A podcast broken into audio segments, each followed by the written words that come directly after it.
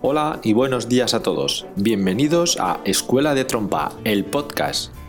Un espacio en el que hablaremos de todo aquello que rodea a la enseñanza e interpretación de la trompa, así como cualquier otro tema relevante relacionado con la práctica y el estudio musical.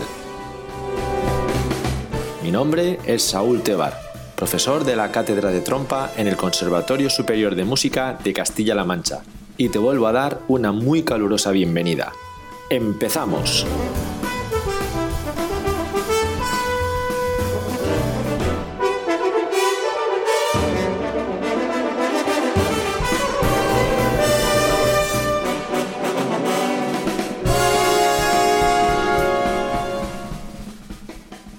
Capítulo te voy a hablar acerca de cómo trabajar para que seas capaz de desarrollar un picado simple y rápido. A la hora de trabajar el picado y la velocidad de este, yo suelo utilizar diferentes ejercicios, entre los que tengo que destacar las escalas y los arpegios. Son diferentes libros los que incorporan ejercicios para trabajar esta destreza técnica, y entre los que yo encuentro más útiles destacan los siguientes: los libros de Daniel Burr, fundamentalmente el segundo volumen del Technicore, el libro de Bendel Ryder titulado Real World Horn Playing o el libro de técnica de Philip Farkas, entre otros, como digo, aunque también puedes utilizar otros como el Arban. Como digo, de todos estos libros tomo ejercicios diversos de escalas, arpegios, repetición de notas, los cuales se deben comenzar a practicar a bajas velocidades y poco a poco ir aumentando estas, siempre trabajando con el metrónomo.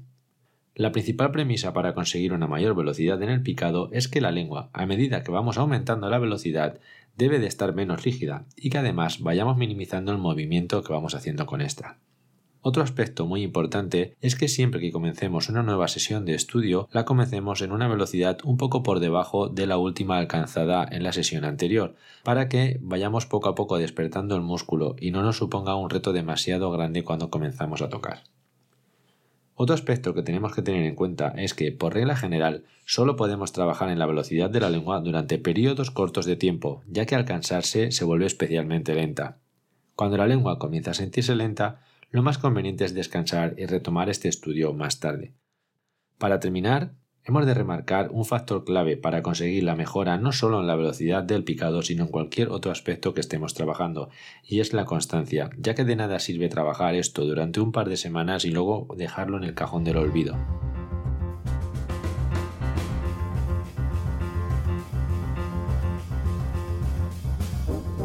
Esto es todo por hoy. Espero que este programa os haya gustado y aprovecho para recordaros que podéis contactar conmigo a través de mi página web saultebar.com y del correo electrónico info@saultebar.com. Del mismo modo, también podéis contactar conmigo a través de las redes sociales Facebook, Instagram y Twitter. Por último, animaros a que os suscribáis a este podcast a través de vuestras plataformas favoritas. Muchas gracias a todos por estar ahí y por vuestro apoyo. Nos escuchamos en el siguiente episodio. ¡Chao!